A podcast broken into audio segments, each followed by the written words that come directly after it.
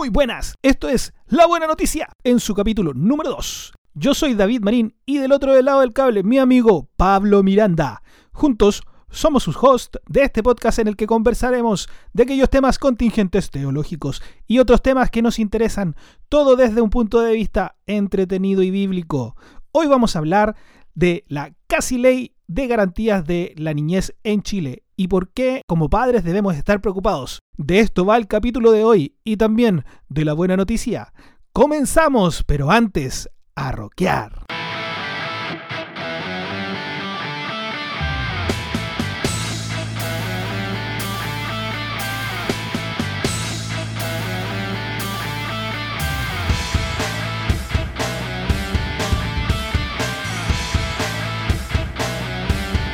Muy buenas, ya estamos aquí con mi amigo Pablo, Don Pablo, el hermano Pablo. No, no es el hermano Pablo, ¿no?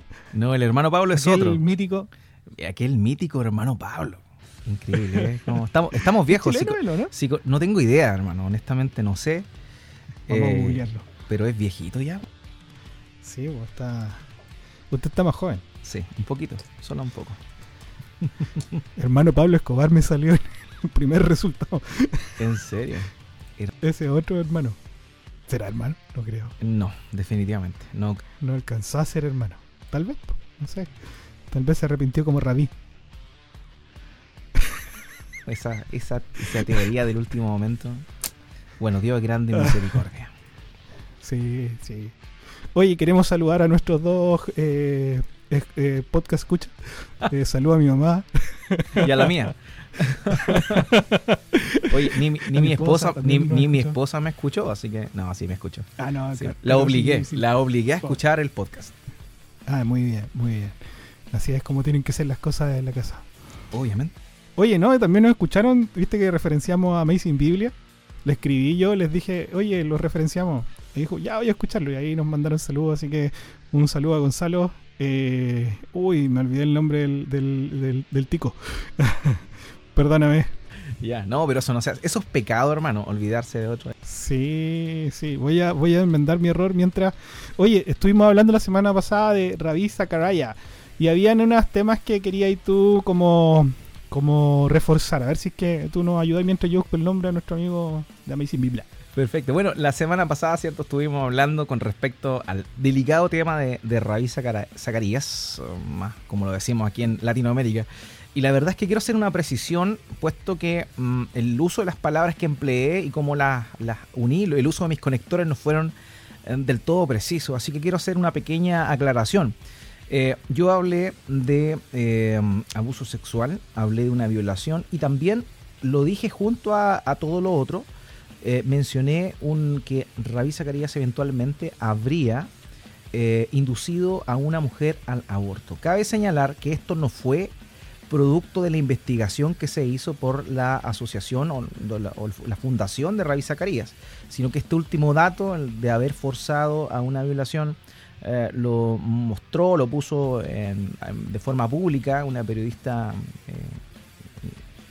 americana llamada eh, Julie Royce y ella eh, recabó este antecedente hace muchos años atrás.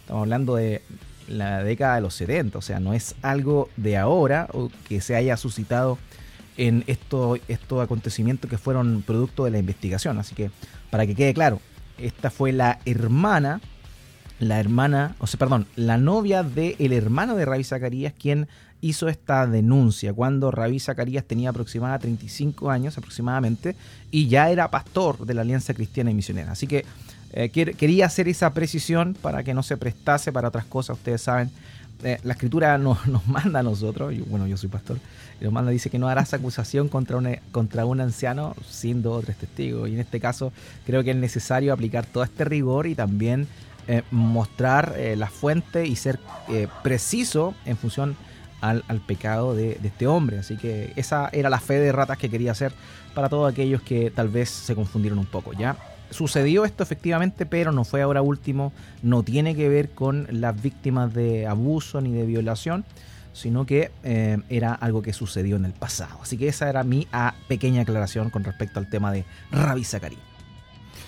muy bien haciendo la fe, eh, no, ¿cómo se llama? Eh, fe de ratas. Fe de rata. De ratas, unas ratas. Oye, vi, buscando el nombre, eh, muchas gracias por tu, por tu aclaración, Pablo. Siempre es bueno, yo creo que en la medida que nos vayan haciendo ahí como observaciones, y es importante que las hagan, poder ir corrigiendo. Yo, yo en realidad, ¿viste, viste que puse un disclaimer yo en los capítulos que decía que somos, eh, las opiniones vertidas en este programa son de estricta responsabilidad de quienes la emiten hasta que se arrepientan, porque el que se arrepiente se salva. Entonces, podríamos nosotros hacernos los locos. Y, como Reyes Zacarías. Ah, así como que, oh, ¿qué pasó? yo no he dicho nada. fui yo, fui yo, fui yo. Sí. Oye, eh, no, estoy en deuda. Eh, es el zorro. Ah, así le dice, claro, así, le dice el amigo. Y, más difícil aún, su, encontré hasta su Instagram, pero no el nombre. Calamum Nuntius. Ya. Algo debe significar mi nivel de... Nos, Eso es como en, Jerigoncio, Gregi Jerigoncio. un saludo a Gonzalo. Un saludo a nuestro hermano. Un, abrazo. Oye, entremos en materia. El tema de hoy viene largo. Yo creo que no sé si es que alguien queda con ganas de más. Eh, podríamos seguir, pero vamos a tratar de hacerlo lo más condensado posible. Porque el capítulo anterior nos llegó a los 50 minutos. Yo creo que vamos a andar siempre por ahí, en verdad. 40, 50 minutos. Igual es un momento para descansar. Usa el podcast para hacer el aseo ahí mientras lava la losa. Eh, para eso es bueno. No ponga la radio, mire que esas cuestiones, no escuche ahí. No ponga Netflix al lado. Ponga eh, la buena noticia. Hoy día vamos a hablar de una, en realidad, mala noticia. Siempre vamos, esta es la dinámica del podcast, ¿no? Partimos con una mala noticia para después rematar con la buena. Ajá. Mira qué astutos. ¿ah? Eh, y esta noticia le pusimos ahí el nombre, te van a robar a, robar a tus hijos. Eso es marquetero, ya no, no, no le van a robar a los hijos, ¿no? Eh, Quizá eventualmente en el futuro vaya a suceder, quién lo sabe. Sí, pero. Bueno, depende mucho también de la, de la, de la perspectiva eh, escatológica que usted tenga también, es otra cosa. no me voy a meter ahí, pero depende mucho de eso también. Todavía no nos metamos, después de nuestros capítulos más hablemos de eso. Bien, entonces mira, vamos a hablar hoy día de esta, de esta casi ley de garantías de la niñez. Esta es una ley que, está pronto a promulgarse, ya en la tercera etapa. Esta se la sacaron en la Cámara, la mandaron al Senado y el mes pasado la mandaron de vuelta a la Cámara para su última, última revisión. Pero por supuesto que va a pasar y de ahí lo último que podría pasar es que que el señor Piñera, nuestro presidente, y la vete, pero no creo, en verdad no lo creo. Así que yo creo que esta ya es una inminente ley. Una ley que, en mi opinión, limita el derecho a elegir la educación de los hijos. En mi opinión es una ley que le da facultades al Estado. Limita la autonomía nuestra como, como padres para poder enseñar a nuestros hijos a través de distintos aspectos. No sé, la privacidad, y que son cosas que suenan bien, que no, no es que suenen mal. ¿Quién no va a querer aprobar una ley de que le otorgue garantías a los niños. Lo lamentable la letra que no es tan chica, pero es que es tanta letra que es difícil. Tuve harto tiempo revisando esta ley. No soy abogado, así que probablemente pueda cometer errores. La revisé entera, pero no, no sé si es que puedo hacer una revisión exhaustiva. Tengo varias opiniones que había puesto yo aquí, que es una ley que favorece el activismo. Porque hay varias partes que dice, mira, hay que ningún colegio puede prohibir que hayan centros de alumnos, hay libertad de reunión, hay libertad de asociación, hay libertad de participación. O sea, en la mejor edad donde los niños lo único que quieren es rebelarse contra sus padres, la adolescencia, tienen todo el chip libre para que nadie les diga nada a ir a tirar un par de piedras.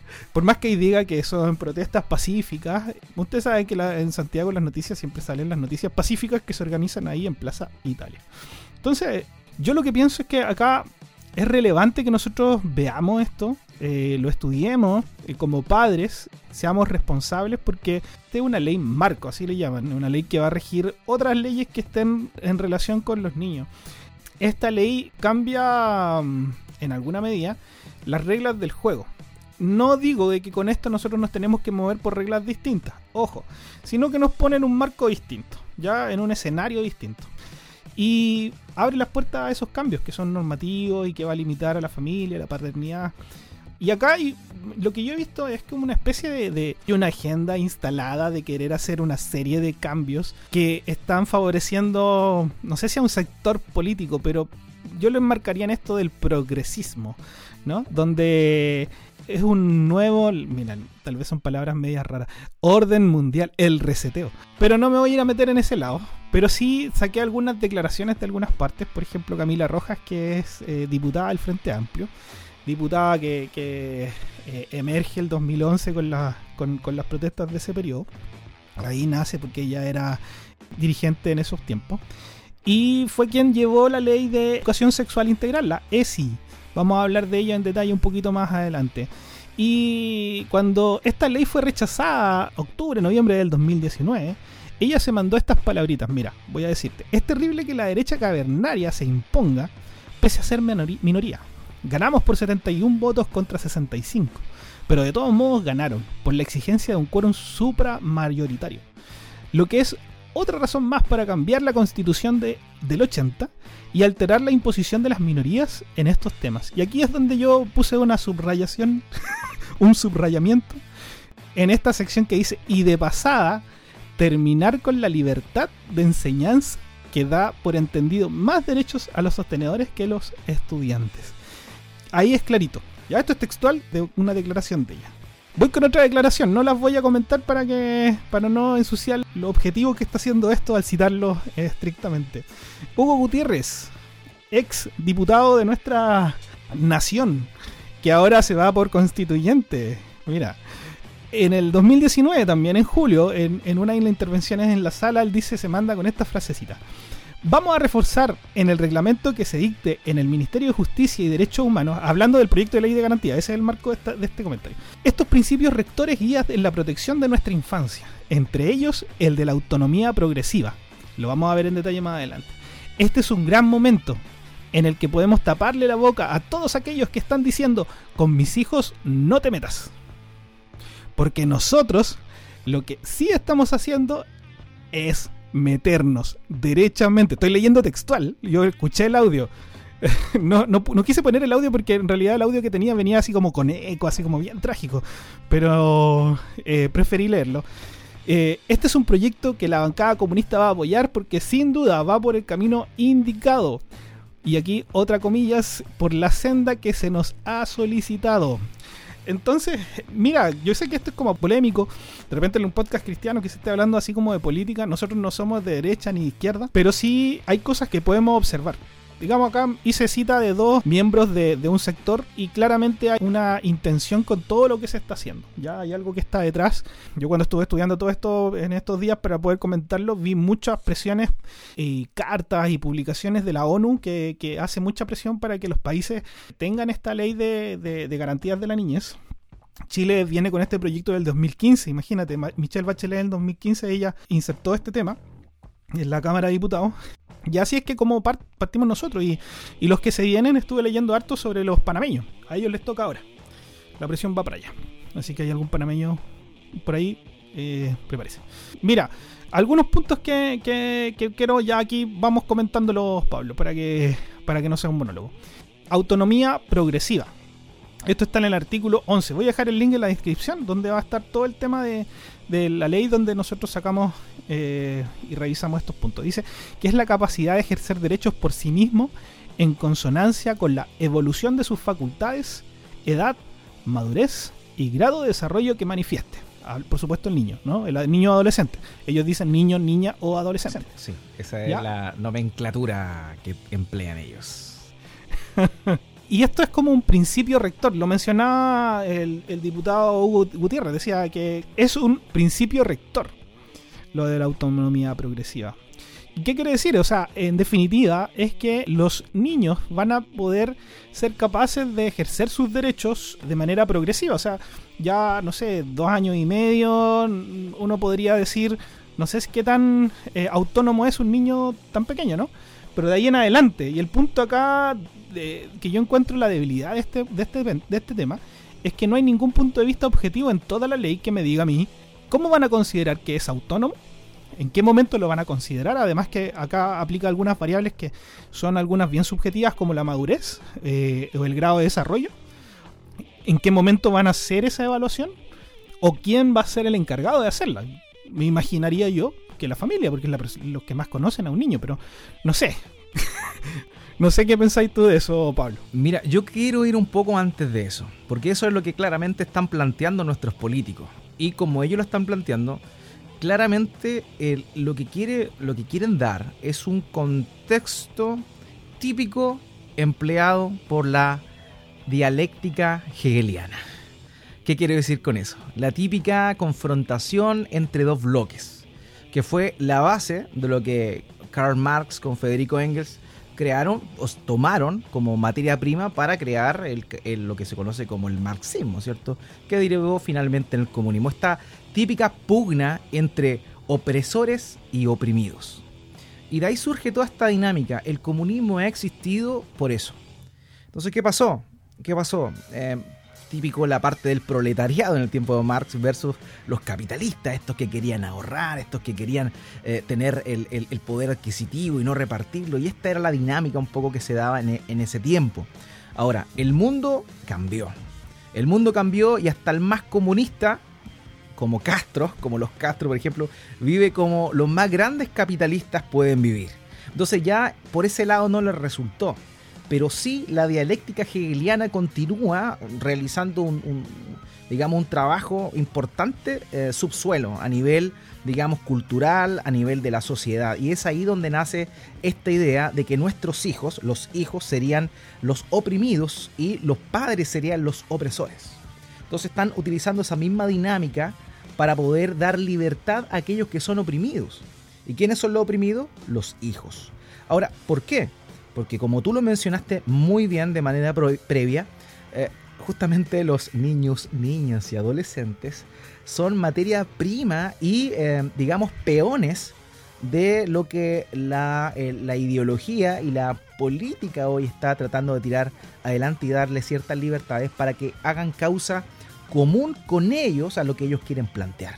Entonces se entiende en ese contexto todo lo que está dando. O sea, no es simplemente que, no sé, nuestro eh, diputado que ahora renunció, ¿cierto? Gutiérrez quiera eh, darle libertad, ¿cierto? O darle esta autonomía propia, como tú mencionabas, a, los, a los niños, sino en realidad todo esto viene porque son útiles para su causa, útiles para su ideología.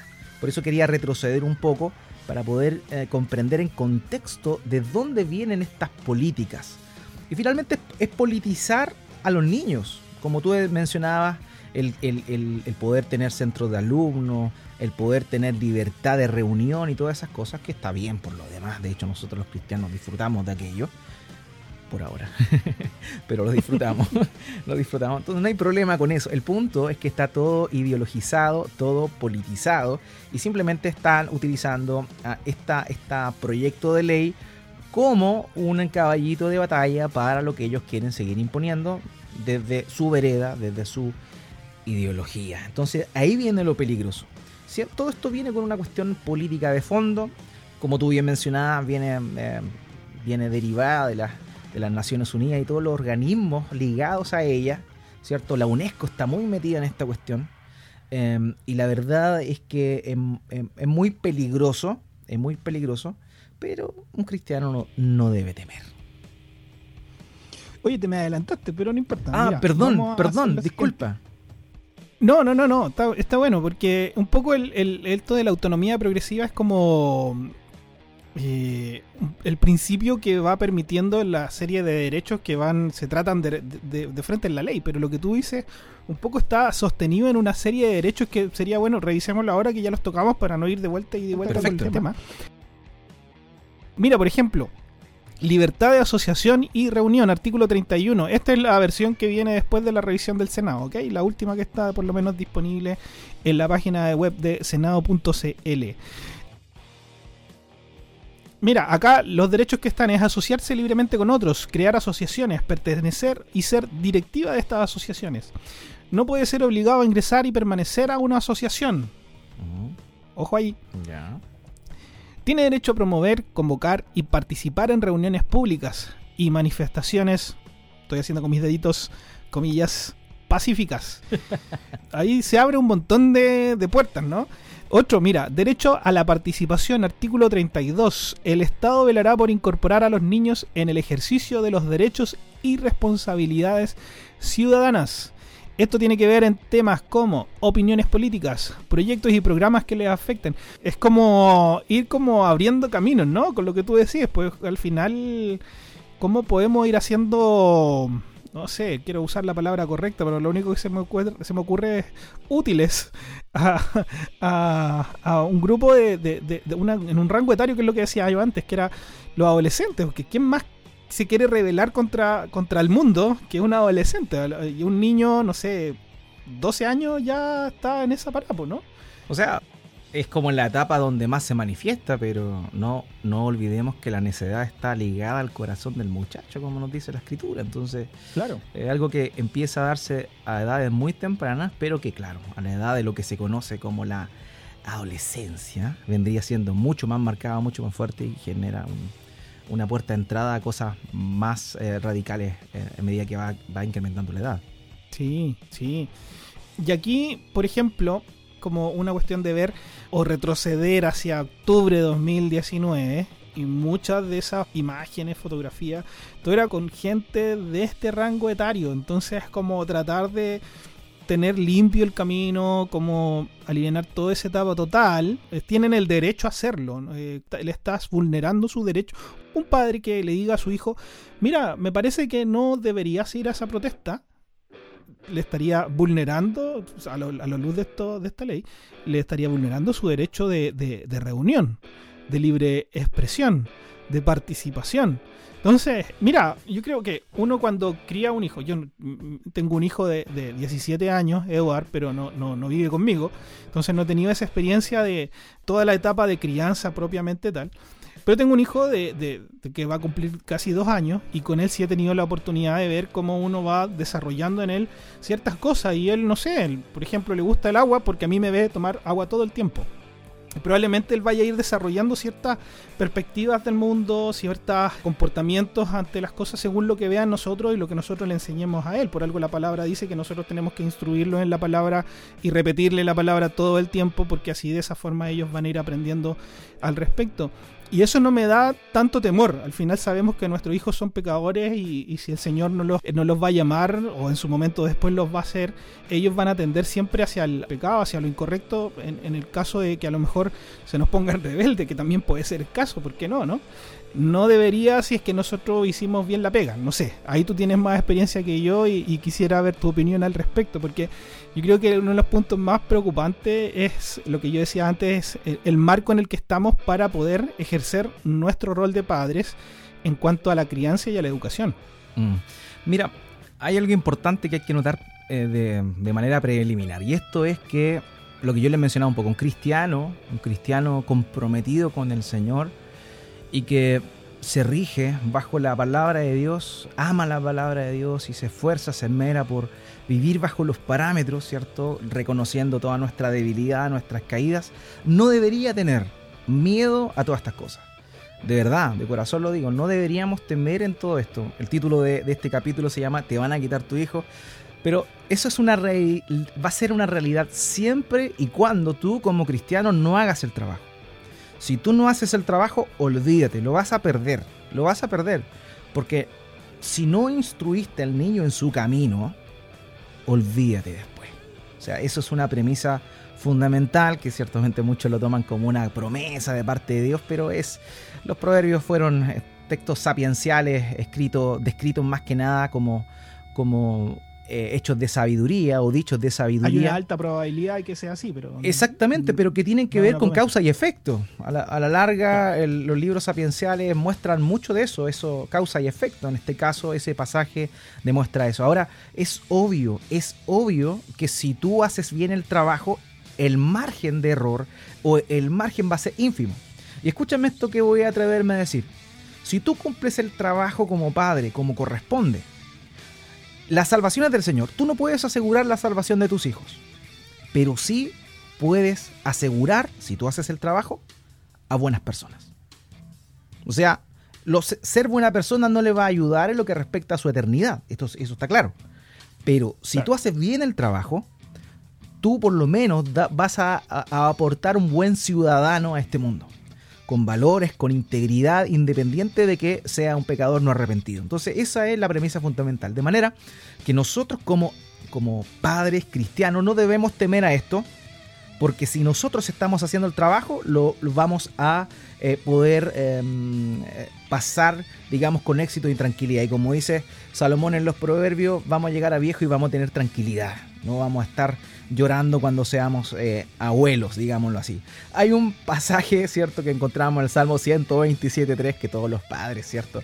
Em, de hecho, hay unos memes bien interesantes de eso la, bendición, que los hijos son bendición, ¿cierto? Sale DiCaprio tirando guaguas, tirando bendición. Bueno, Salmo 127.3 dice, los hijos son una herencia del Señor, los frutos del vientre son una recompensa. Una herencia del Señor son los hijos. Una herencia tiene la idea de que tú recibiste algo de parte de alguien que quizás tú no conoces, pero que sí él te conoce. Esa es como la idea, digamos, de ese, de ese pasaje. Una, una herencia es algo gratuito que tú no te ganaste, que Dios te dio. Entonces, en ese marco, debemos siempre tomar nuestra paternidad. Es un regalo de Dios, pero un regalo que no, que no está ajeno a la responsabilidad. Y cuando vemos el marco regulatorio que Dios le dio a su pueblo, en Deuteronomio capítulo 6, que tú citaste de alguna forma, parafraseaste hace un rato atrás, eh, vamos a ver que hay un compromiso que nosotros debemos tener como padres, que en esta oportunidad fue dado al pueblo de Israel, pero que claramente tiene una aplicación para el pueblo de Dios siempre. Deuteronomio capítulo 6, versículo 6 al 7 dice, debes comprometerte con todo tu ser a cumplir cada uno de estos mandatos que hoy te entrego. Y aquí viene lo interesante, repíteselos a tus hijos una y otra vez. Habla de ellos en tus conversaciones cuando estés en tu casa y cuando vayas por el camino, cuando te acuestes y cuando te levantes. Amados míos, ese es un mandato que fue dado al pueblo de Israel, pero nosotros somos el pueblo de Dios, hemos recibido la ley de Dios y tenemos que emular ese mismo mandamiento, hacerlo vida para nosotros como padres. Es nuestra responsabilidad y tenemos que comprometernos. Si no nos comprometemos, no tendremos resultados. Juan Calvino, el famoso reformador, dijo, y es que cuando el padre tiene hijos, su responsabilidad no consiste tan solo en alimentarlos y vestirlos, sino que su principal cometido reside en guiarlos para que sus vidas estén bien reguladas, en dedicar su completa atención a ello. De manera que, como dice el reformador de Ginebra, es necesario que nos comprometamos con ello, nos esforcemos precisamente en cumplir con este mandato tan importante que va a tener su fruto. La paternidad no es fácil, no es fácil, es súper difícil. Lo que es fácil es tomar el camino fácil. El de no involucrarte, el de dejarlos que ellos hagan lo que quieran. ¿Cómo se llama ahora? Crianza respetuosa. ¿Qué es esa cuestión? ¿Qué es esa cuestión? Yo me río cuando me dicen es que la crianza respetuosa. Saca, saca tus cuestiones féminas de aquí. Dice la escritura, portaos varonilmente. Y nosotros, los padres de familia, los hombres, los que amamos al Señor, tenemos familia, tenemos una gran responsabilidad. Y la Biblia es clara en mostrarnos cuál es nuestra responsabilidad. Eh, paréntesis, a mí eh, he buscado podcasts con respecto a paternidad y el 99,9% de estos son, son em, eh, dirigidos por mujeres. Por mujeres. Ahora, ¿Está mal eso? No, está maravillosamente bien. La madre tiene un rol fundamental. De hecho, el tema de la crianza es, uno de los ministerios más grandes que nuestras hermanas tienen. Pero a mí me causa un dolor el nunca oír a un hombre que hable de paternidad cristiana. Y somos nosotros los encargados, como decía Juan Calvino. Hermanos, Proverbios 22.6, NTV, nueva traducción viviente. Dirige a tus hijos por el camino correcto. Y cuando sean mayores, no lo abandonarán. Ese famoso de la Reina Valera, ¿cierto? Instruye al niño en su camino. Esta es la versión nueva traducción viviente. Entonces, eso son cosas claras. Es nuestra responsabilidad. El Estado no tiene la responsabilidad de, de instruir a nuestros hijos. Somos nosotros, los padres. Tenemos esa autoridad delegada por Dios. Es nuestra responsabilidad. Es nuestra responsabilidad. Entonces, ¿nos vamos a hacer nosotros responsables o no? Vamos a dejar que nuestras esposas tomen la iniciativa. Está bien. Pero oye, somos nosotros los que tenemos la responsabilidad primordial en nuestro hogar. Portados varonilmente, pórtense como hombres. Tomen la iniciativa. Sus esposas son el mejor, la mejor ayuda Pero no descanses en tu esposa, no dejes que ella haga las cosas, hazlas tú como hombre, como hombre.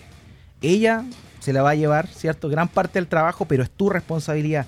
Varón cristiano, no lo dejes a un lado. Sí, claro, totalmente. Y mayor con todo esto que está sucediendo, más responsable, o sea, la responsabilidad sigue siendo la misma, más nos tenemos que ocupar en poder ejercer esa responsabilidad correctamente a la luz de la palabra, porque lo que mencionaba yo antes es que hay una intención clara de meterse en esos temas de, qué es lo que le vamos a enseñar a los niños.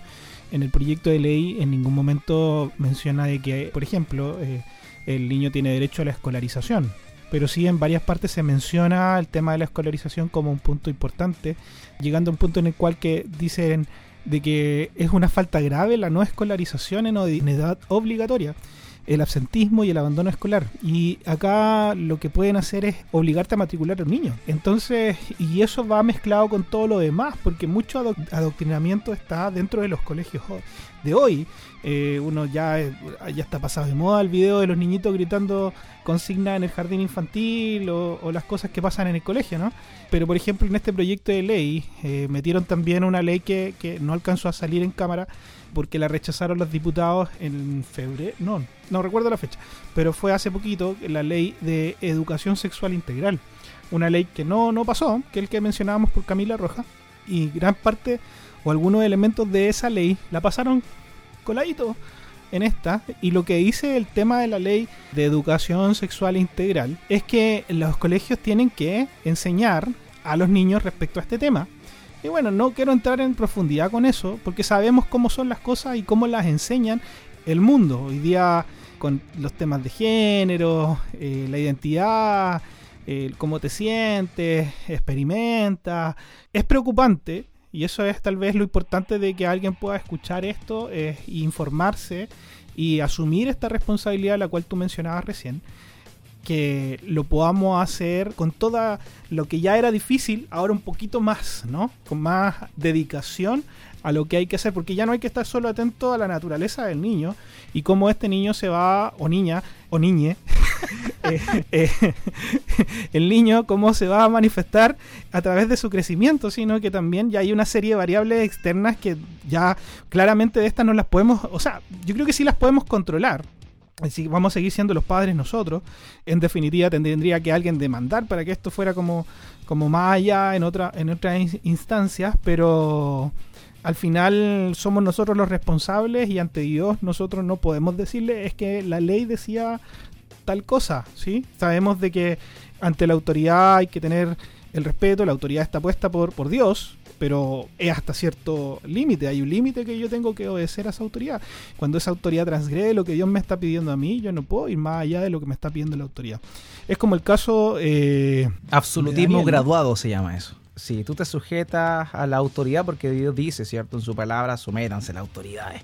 Pero cuando la autoridad transgrede aquello que va en contra de la voluntad de Dios, tú pasas a un lado ese mandamiento de sujetarte a la autoridad para eh, abrazar el mandamiento más grande que es amar al Señor con todo tu corazón, con tu, alma, con toda tu mente, con toda tu fuerza. Entonces así se llama, absolutismo graduado. Tú obedeces a Dios, pero cuando hay otro mandamiento superior que se superpone a eso, tú puedes romper el otro. Así que ante casos como este que tú señalas, para un creyente no le quedaría otra que utilizar esto e irse contra cultura, contra lo que eh, el gobierno de turno o el Estado va a imponer. Entonces es un tema bien, bien complejo. Ahora, quiero, quiero tomar un poco lo que tú, lo que tú mencionabas hace un momento y, abordarlo desde la perspectiva de esta mm, famosa educación sexual integral que se le va a, a, enseñar a los hijos eventualmente en este nuevo proyecto híbrido que tiraron. El, tema es bien pervertido, honestamente. De hecho, una de las cosas que más eh, aparece clara o, lo que más intentan es dejar de lado la biología y la moral. Imagínate. O sea, esas son las premisas. O sea, dejar de lado la biología y la moral. Y básicamente basarse en los sentimientos, algo que mencionábamos, ¿cierto?, en el capítulo anterior. Y esa es como la, base de esto, que los niños, niñas puedan experimentar, que puedan ver, conforme se van desarrollando sus inclinaciones y qué es lo que está sucediendo. Bueno, paréntesis, el país que más está adelantado en esta cosa es Canadá. Canadá es, digamos, el paraíso de toda la perversión, es el nuevo Sodoma y Gomorra y hay hermanos nuestros allá, hay una iglesia de Cristo que está combatiendo, así que eh, oramos por nuestro hermano en Canadá que predica en el Evangelio para que todo argumento que se levanta contra el conocimiento de Dios caiga y, el nombre de Cristo pueda ser glorificado en esa nación. Pero sin embargo, lo que respecta a la realidad, o lo que se ve, eh, en Canadá están pasando hace mucho rato esto, eh, bueno, hay cosas tremendas eh, se dan adopciones eh, a homosexuales, e incluso, y, las adopciones que se dan no se las dan, digamos, eh, a una sola pareja homosexual, sino que se van tornando. O sea, entre cuatro parejas homosexuales pueden adoptar a un niño. Imagínate el nivel de adelanto que llevan ellas. Bueno, allá esta cuestión está como súper adelantada y, es para lo que vamos nosotros si es que seguimos la misma línea. Ahora, eh, careciendo de todo argumento biológico, yéndose al, corazón, el llamado que yo puedo hacer como pastor eh, es el siguiente. Amados, nosotros los padres somos los encargados de instruir a nuestros hijos. Nosotros tenemos la autoridad de Dios. El gran problema es que tristemente hay temas que son muy tabús dentro de nuestra moral, eh, digamos, o de nuestra percepción, que dilatamos a la hora de compartirlos a nuestros hijos. Y entre que, entre que le enseñamos, entre que nos decidimos, nos hicimos el coraje de enseñarles, ya se nos adelantó el mundo, se nos adelantó la ESI, se, nos adelantó TikTok, se lo adelantó Instagram, se lo adelantó eh, la pornografía y ya perdimos la primera batalla.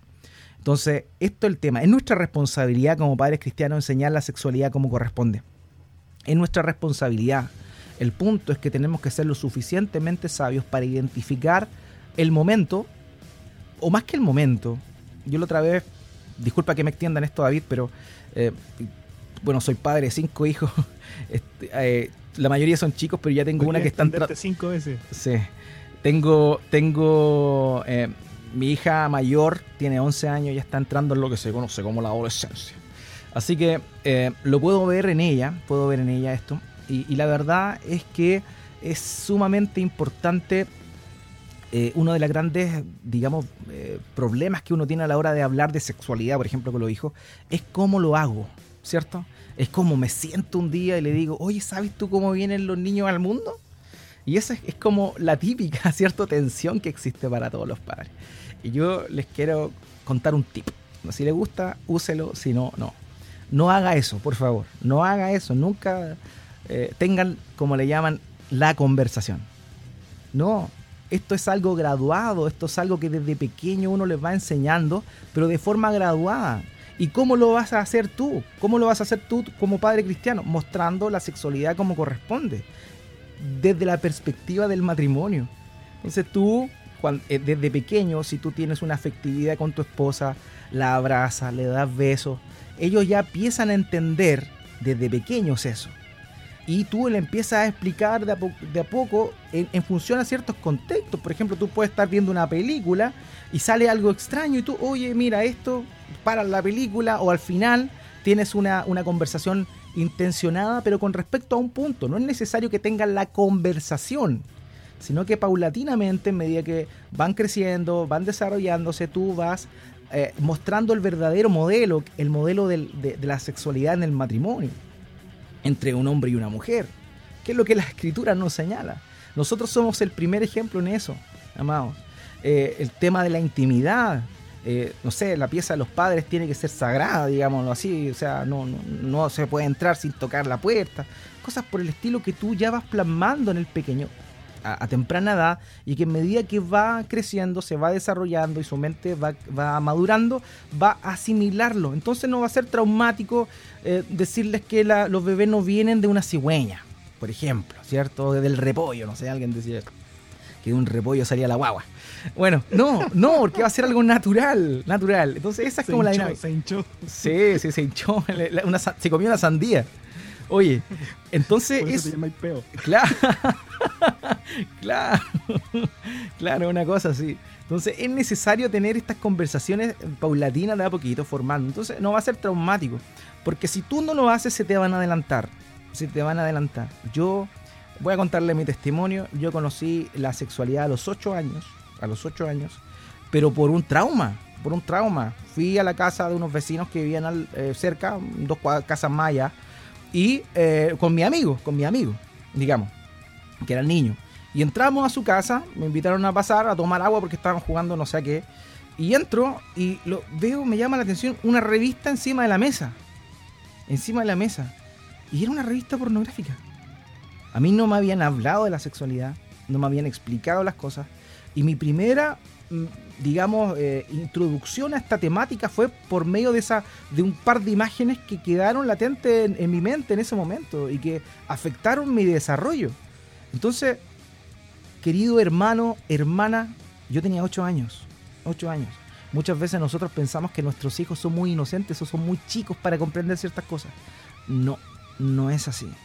No es así.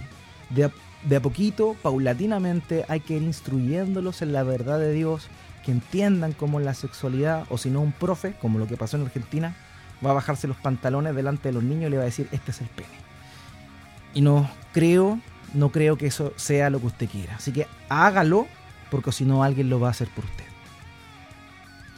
Totalmente. Nosotros somos entonces quienes eh, tenemos la responsabilidad de la educación de nuestros hijos. Y no la escuela, ¿cierto? Ni tampoco la iglesia, ¿no?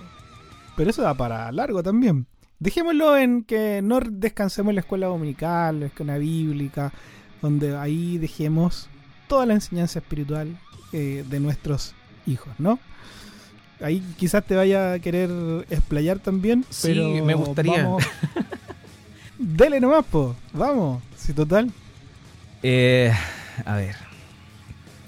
Tirarle un mechón de pelo y mandarle un batazo en la cabeza a todos los padres que creen que es la iglesia la encargada de enseñarles la palabra de Dios e instruir a sus hijos en la verdad de Dios. No es así. Lo acabamos de leer en Deuteronomio 6 del 6 al 7. Somos nosotros los padres. Nosotros tenemos la autoridad, nosotros tenemos la responsabilidad dada por Dios. Y si queremos, si queremos de verdad que a nuestros hijos les vaya bien, amados, es necesario que tomemos cartas en el asunto es nuestra responsabilidad, no de otro, no podemos delegarla. No es que mi hijo, bueno, o muchas veces también hay otros que se conforman, y yo lo he escuchado muchas veces, no, es que mi hijo conoce los libros de la Biblia, sí, qué lindo, qué maravilloso, conoce los, los héroes de la fe, ¿cierto? Qué lindo, qué maravilloso. A mí me, ha pasado, me ha tocado escuchar a, a, a padres felices por eso, y también teniendo el mismo conocimiento que muchas veces sus hijos tienen. Hay padres que no tienen idea que Abraham, ¿cierto? Eh, el padre de la fe, eh, dudó en la promesa de Dios y hizo caso a Sara para meterse con Agar, la esclava de Sara, y tener a Ismael. Hay papás que no saben eso.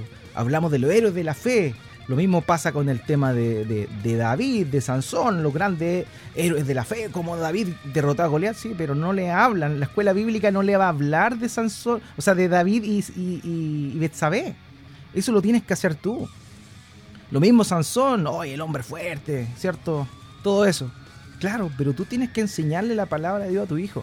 Es tu responsabilidad. La iglesia hace una labor, digamos, eh, complementaria ya a lo que tú deberías hacer. Pero es tu responsabilidad. Es tu responsabilidad y no la de la iglesia. ¿Tú amas a tu hijo? ¿Tú quieres que le vaya bien en la vida? Sí, perfecto. Entonces haz caso a lo que dice la escritura. ¿Cuál es el primer mandamiento con promesa? Honra a tu padre y a tu madre, ¿cierto? Para que te vaya bien en la tierra, que yo te daré, ¿cierto? Y el Señor Jesucristo dice que este es el primer mandamiento con promesa. Somos nosotros los encargados de enseñarles a nuestros hijos a honrarnos y a honrar la autoridad que Dios nos ha dado. No es el Estado, no es la iglesia. Somos los padres los que tenemos la autoridad divina para instruir a nuestros hijos, para enseñarles a nuestros hijos. Y el Estado, esto es interesante, fue puesto por Dios, si lo vemos desde la idea de la, teocracia establecida al pueblo de Israel, fue el Estado de, los, de los hombres, ¿cierto? La organización de los hombres, la encargada de ayudar a que los padres, nota bien esto, que los padres fuesen respetados y que la autoridad de los padres fuese lo máximo para los hijos. El Estado no es quien debe tener la autoridad de nuestros hijos, no, Dios creó el Estado con el fin de que nos ayude a nosotros a poder eh, digamos, darnos respaldo a los padres para instruir a nuestros hijos. Voy a comentar unos pasajes bien breves, David, dame por favor esta licencia. Mateo capítulo 15, versículo 4. Por ejemplo, Dios dice, honra a tu padre y a tu madre, y cualquiera que hable irrespetuosamente de su padre o de su madre tendrá que morir. Suena lindo, ¿cierto? Esto no se predica hoy día. No se predica hoy día. Es interesante. ¿Por qué? Porque, oye, pero ¿cómo es eso? Pero ¿cómo es eso? Éxodo capítulo 21, versículo 15. Cualquiera que golpee a su padre o a su madre será ejecutado. Oh, qué romántico. Pero es lo que dice la palabra de Dios. Oye, y uno puede pensar, dice, pero ¿por qué tan grave? ¿Por qué tan grave? O también decir, bueno, fíjate que en este pasaje que acabamos de leer se entiende, porque, bueno, este hijo golpeó a su padre o a su madre, ¿cierto? Entonces, igual faltó el respeto, es entendible. Pero fíjense lo que dice dos versículos más abajo, Éxodo 21, 17. Cualquiera que deshonre a su padre o a su madre será ejecutado. Estos pasajes no son súper poco populares dentro de la crianza. Pero ¿saben lo que nos da? Nos da un principio fundamental. Nosotros como padres tenemos autoridad sobre nuestros hijos porque Dios nos dio esa autoridad. Dios fue el que nos dio esa autoridad. Entonces, como tenemos esa autoridad dada por Dios, que si nuestros hijos rompen esa autoridad, se enfrentan, a nosotros se están enfrentando la autoridad delegada de Dios. Y eso acarrea condenación a sus vidas, a sus vidas. Deuteronomio 27, 16, maldito todo aquel que deshonra a su padre o a su madre, y todo el pueblo responderá, amén. Uy, increíble esto. Normalmente cuando uno está en la iglesia, el pastor dice algo bueno, algo así como que anima, amén, ¿cierto? Pero fíjense acá, es motivante, sí. súper motivante. Maldito todo aquel que deshonra a su padre o su madre y todo el pueblo responderá, amén. Entonces, ah, no, no es que, nos va a llover oro del cielo. Amén. No, no, no, no, no, fíjate que no. Fíjate que no va por ahí la cosa. No, imagínate. Entonces, el, el, nosotros tenemos una autoridad dada por Dios. Amados, tenemos que tomar cartas en el asunto y ejercerla. Nosotros somos los responsables. Autoridad es sinónimo de responsabilidad. Autoridad es sinónimo de responsabilidad. Entonces, si no hacemos, no cumplimos con nuestra labor, nos van a venir a pisotear, nos van a venir a reemplazar. Y nosotros no creo que queramos eso. Tenemos la autoridad dada por Dios, amados, y el Estado tiene que cumplir la responsabilidad de ayudar a, cumplir con, este, con esta ley dada por Dios. Pero tristemente el Estado hoy por hoy ha querido eh, ir mucho más allá de lo que él quiere, de lo que ellos, de lo que deberían tener, más bien de la responsabilidad que tienen, y están tomando medidas que no le corresponden. Y ahí están pecando, ahí están fallando. Y nosotros no vamos a decir, ay, Romanos 13 dice que nos sometamos a las autoridades. No, de ninguna manera. ¿Sabe? A mí esta cuestión, disculpa que me emocione, pero es que me da rabia, me da rabia. ¿Ah? Yo lo estoy pasando fenómeno. Ah, ya, fíjate. bueno, a nuestro oyente, a nuestros dos oyentes, perdonen que me emocionen esto, pero es que es verdad, es verdad. Muchos dicen, ay, no te metas con mi hijo. Oye, pero ni ellos se meten con sus hijos tampoco. O sea, si vas a decir eso, ser responsable. No, es que el bus del... Oye, de verdad, eso es bonito, es propaganda. no tengo ningún problema, ¿cierto? Está interesante escuchar a Marcela Aranda y todas estas personas que pululan ahí. Yo lo encuentro maravilloso, ningún problema. Pero lo que sí, quiere ir mucho más allá de eso. No simplemente digas no te metas con mi hijo. Tú métete con tu hijo. Tú adquieres el compromiso de eh, hacerte cargo, de enseñarles, de instruirles en la palabra del Señor, en el temor del Señor, enseñándoles a obedecer, enseñándoles a que te respeten. Eso es tu responsabilidad, no es responsabilidad de nadie más. Si tú haces eso, querido hermano, querida hermana, cuando tus hijos vayan a la universidad no vas a tener miedo. No va a tener miedo. Mucho, hay, un, hay un documental en, YouTube que se llama... Ah, no me acuerdo. Que es una... Lo dejamos en la descripción. Sí, lo vamos a dejar en la descripción. Que tiene que ver con... Divididos se llama, creo. Divididos. Tiene que ver con esta nueva generación, segunda generación de, de hijos de padres cristianos que abandonan la fe cuando llegan a la universidad. Entonces, incluso eh, entrevistan a Paul Watcher, a todos los que aman a Paul Watcher, ahí está también para que lo vean.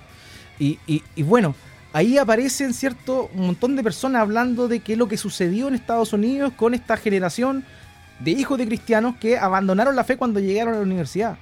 ¿Saben por qué abandonaron la fe? Porque no tenían un cimiento sólido. No tenían un cimiento sólido. De principios, de autoridad, eh, de cosas que, que son fundamentales.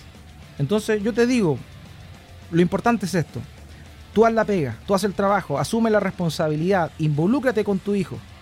Que los otros no se metan, pero tú involúcrate. Y luego de eso, cuando seas viejo, vas a dar gloria al Señor. Porque si en el peor de los casos tus hijos no llegan a ser creyentes, van a ser personas de bien. Y si son creyentes, van a ser usados por Dios para seguir predicando y anunciando el Evangelio de la gracia de nuestro Señor Jesucristo. He dicho. Muchas gracias, Pastor Pablo. A ver, ¿quién es el pastor? no, nada que agregar, Pablo. No. Perfecto. Sí quería mm, recordar esto de la mala noticia, diciendo de que hay otras cosas que están ahí metidas, además de todo lo que ya se ha mencionado, como para ir cerrando solamente y que queden ahí en el, en el audio y si es que alguien quiere revisarlo, los pueda revisar. Por ejemplo, el derecho a la privacidad, ya no, no los datos, meterse en las redes sociales, prohibir, todas esas cosas también van a ser afectadas. Perspectiva de género ya, eso es como pan de cada día. Eh, hay, hay un artículo, me, me llamó la atención. Hay un artículo que habla de deberes y responsabilidades. Eh, qué raro, qué raro. ¿Se les pasó ese? Hay uno, el 56, búsquelo, que le deben los niños respeto y obediencia a los padres. Mira, deber de cumplimiento de responsabilidades escolares, familiares y comunitarias y obvio, siempre y cuando lo anterior no viole sus derechos y garantías. Esa cláusula final anula todo lo que dijo antes. Totalmente yo creo que cada uno de nosotros queda con este sentimiento de que ya se nos vino, como tú decías, no sé, mencionaste hasta TikTok. Son un montón de cosas que hoy día ya están y que, que de una u otra manera están influenciando de la manera que lo hagan a nuestros hijos y puede quedar una sensación de que a lo mejor es tarde, a lo mejor ya no hice lo que tenía que haber hecho. Yo creo que aquí es importante ponernos en las manos del Señor, Él puede restituir todo lo que haya que restituir. Sin duda que las cosas que no hicimos van a generar siempre una consecuencia pero en algún momento tenemos que recapacitar con las cosas que hemos hecho, pedir perdón a Dios, pedir perdón, eh, no sé si es que corresponde a, alguien más y bueno, enmendarle el error y, retomar el camino, que es lo que Dios nos pide. Así que de todo esto, yo me quedo con lo que tú decías recién, de ir asumiendo la responsabilidad. Yo creo que es lo más importante que podíamos nosotros quedarnos. Al final la responsabilidad no es del Estado, no es de la iglesia, somos responsables nosotros como padres de familia y también no podemos delegar esa responsabilidad. Tú y yo no, nos manejamos, nos gusta el tema de las empresas y sabemos que un principio fundamental es que la responsabilidad no se delega. Así que, ¿y cuál es entonces la buena noticia de todo esto? La buena noticia de todo esto es que Dios está en control, mis hermanos. Eh, Dios es soberano, Él sigue en el trono. No hay nada que se escape de su mano. Todo lo que podemos ver a nuestro alrededor lo definió y lo estableció para nosotros. No podemos escapar de su voluntad y ante las situaciones y las circunstancias que, van a seguir sucediendo, somos responsables de todas formas, ¿ya? Y en algún momento hablaba yo, Daniel, Daniel, cuando, cuando ponen esta, esta normativa, esta ley, para, hacerle un poco la zancadilla y, y promulgan la ley de que no se puede orar sino que a, solamente al rey, él lo venía haciendo desde siempre. Y él abrió la ventana para seguir haciendo lo que hacía siempre, ¿no?